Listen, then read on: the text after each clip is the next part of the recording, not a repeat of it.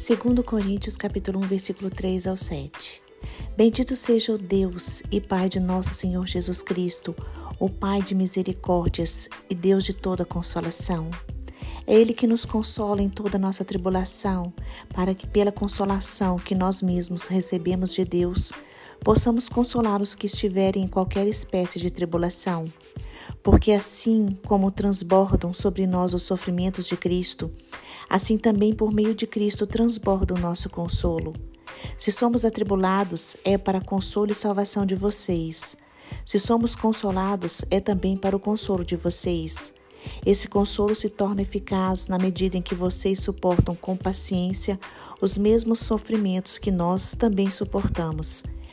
A nossa esperança em relação a vocês é sólida, sabendo que, assim como vocês são participantes dos sofrimentos, assim também serão participantes da consolação. Irmãos, neste texto, o apóstolo Paulo nos mostra que ele passa por muitas aflições e ele já sofreu muito, mas ele sempre estava pronto a encorajar e consolar os outros irmãos. Deus usava Paulo para ajudar pessoas. Ele era um canal recebia de Deus e repassava aos irmãos que estavam sofrendo. Da mesma forma que Deus está ao nosso lado para nos animar diante das provas mais difíceis desta vida, devemos também estar ao lado dos irmãos que estão sendo provados. Deus está conosco. Davi disse: O Senhor está perto dos que têm o coração quebrantado e salva os de espírito abatido. Irmãos, Deus está conosco. Deus é bom, é infinito, Ele nos ama, se importa comigo e com você.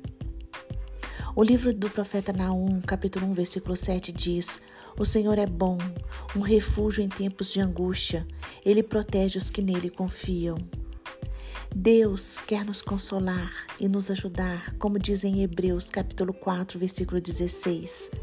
Assim, aproximemo-nos do trono da graça com toda a confiança, a fim de recebermos misericórdia e encontrarmos graça que nos ajude no momento de necessidade. Irmãos, Deus nos ajuda e cuida da justiça que necessitamos em nossa vida.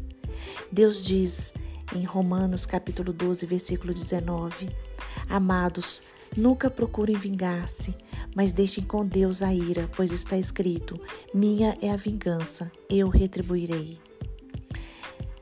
Irmãos, Deus nos deixou três recursos para consolar os nossos corações.